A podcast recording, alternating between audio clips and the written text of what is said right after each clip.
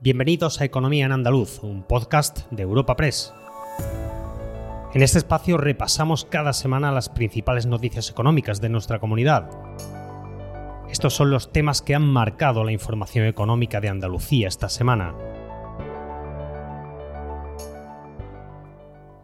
El paro en Andalucía ha bajado en 19.100 personas hasta marzo. Y lo más importante, se han creado 66.000 empleos, mientras que a nivel nacional se han destruido 11.000. Siguen llegando medidas para afrontar la sequía. El Gobierno central ha rebajado los módulos para agricultores y ganaderos y el andaluz ha aprobado el tercer decreto por la sequía. Y cerraremos el podcast económico con una empresa jiennense que ha llegado a la Marina de Estados Unidos. Espacio patrocinado por la Asociación de Trabajadores Autónomos ATA. Andalucía ha conseguido en marzo su tasa de paro más baja desde 2008, con 19.000 personas menos en paro y liderando a nivel nacional este descenso. Además, se han creado 66.000 empleos en el primer trimestre del año. Al hilo de las cifras publicadas en la encuesta de población activa, vemos cómo continúa la tendencia a la baja de los hogares andaluces con todos sus miembros en paro y se sitúa en el 10,3%.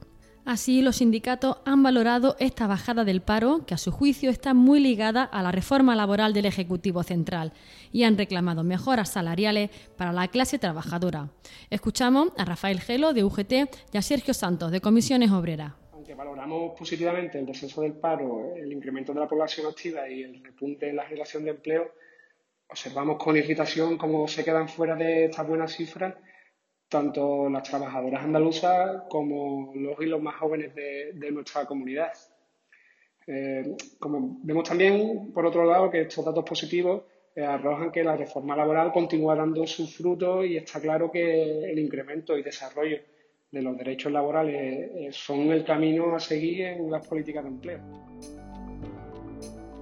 Evidentemente, eh, son 19.100 personas eh, que salen de la situación de desempleo y entendemos que hemos trazado el camino correcto gracias a los grandes acuerdos que se están produciendo entre sindicatos y gobierno de España. La reforma laboral, el acuerdo de pensiones, y muchos acuerdos eh, que se están produciendo a lo largo de este tiempo, pues están, eh, están dando como resultado pues estos eh, datos positivos en materia de empleo. Por su parte, los autónomos han valorado el buen comportamiento del colectivo en el primer trimestre de este año.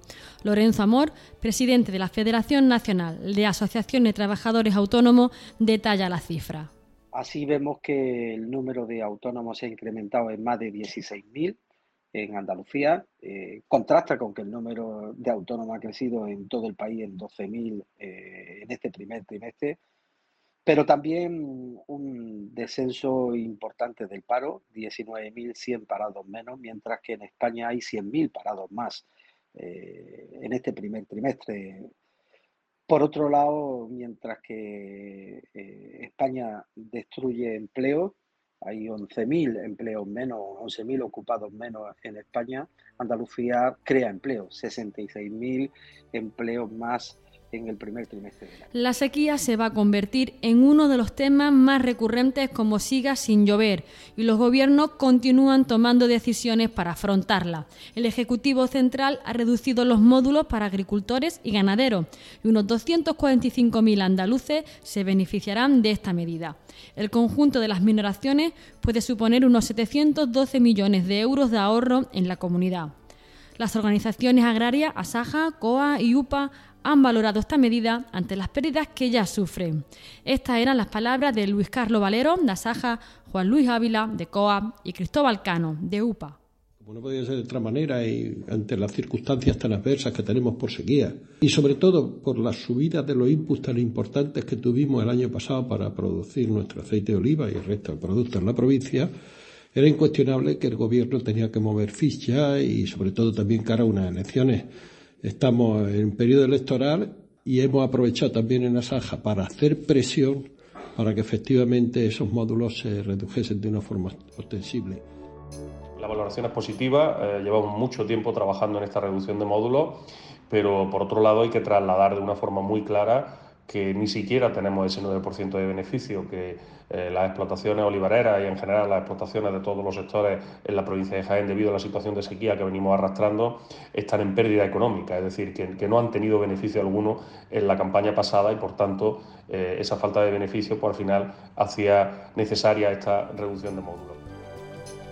Una medida que va en una dirección correcta para paliar en parte las consecuencias eh, que nos está trayendo la sequía y que aún también pues, eh, nos complica la situación, el conflicto bélico en Ucrania. Por otra parte, con respecto a las medidas eh, que echamos en falta y que se está trabajando, nos consta por parte del Ministerio de Agricultura, son una serie de ayudas directas dirigidas especialmente a las explotaciones más vulnerables y por su parte, la Junta de Andalucía ha aprobado el tercer decreto por sequía. Aportará 184 nuevos hectómetros cúbicos para abastecimiento y riego y beneficiará a 3 millones de andaluces. Esta norma contempla destinar 163 millones en obra hidráulica y en ayuda. Con este tercer decreto se eleva a 300 millones los fondos que ha destinado el Gobierno andaluz para responder a la falta de agua. Se impulsarán nuevas obras hidráulicas para aprovechar las aguas regeneradas, la ejecución de conducciones para el regadío, la búsqueda de nuevas fuentes hídricas y la reducción de pérdidas de agua. Carmen Crespo, consejera de Agricultura, daba toda la información en la rueda de prensa posterior al Consejo de Gobierno. ¿Qué hacemos? Adelantarnos. Una vez más, una vez más, Andalucía se adelanta y hace un tercer decreto de sequía. Empezamos por 25 nuevas infraestructuras hidrológicas, hidráulicas en Andalucía con 120 millones de euros. Y 43 millones de euros en lo que son incrementos de ayudas mínimas, de ayudas también a nuestros ganaderos, a los agricultores, también pescadores porque habla de tasa portuaria y sobre todo. Y cerramos el repaso semanal sabiendo que la Marina de Estados Unidos utiliza tecnología de la empresa Meltio de Linares Jaén para reparar y fabricar piezas de sus barcos.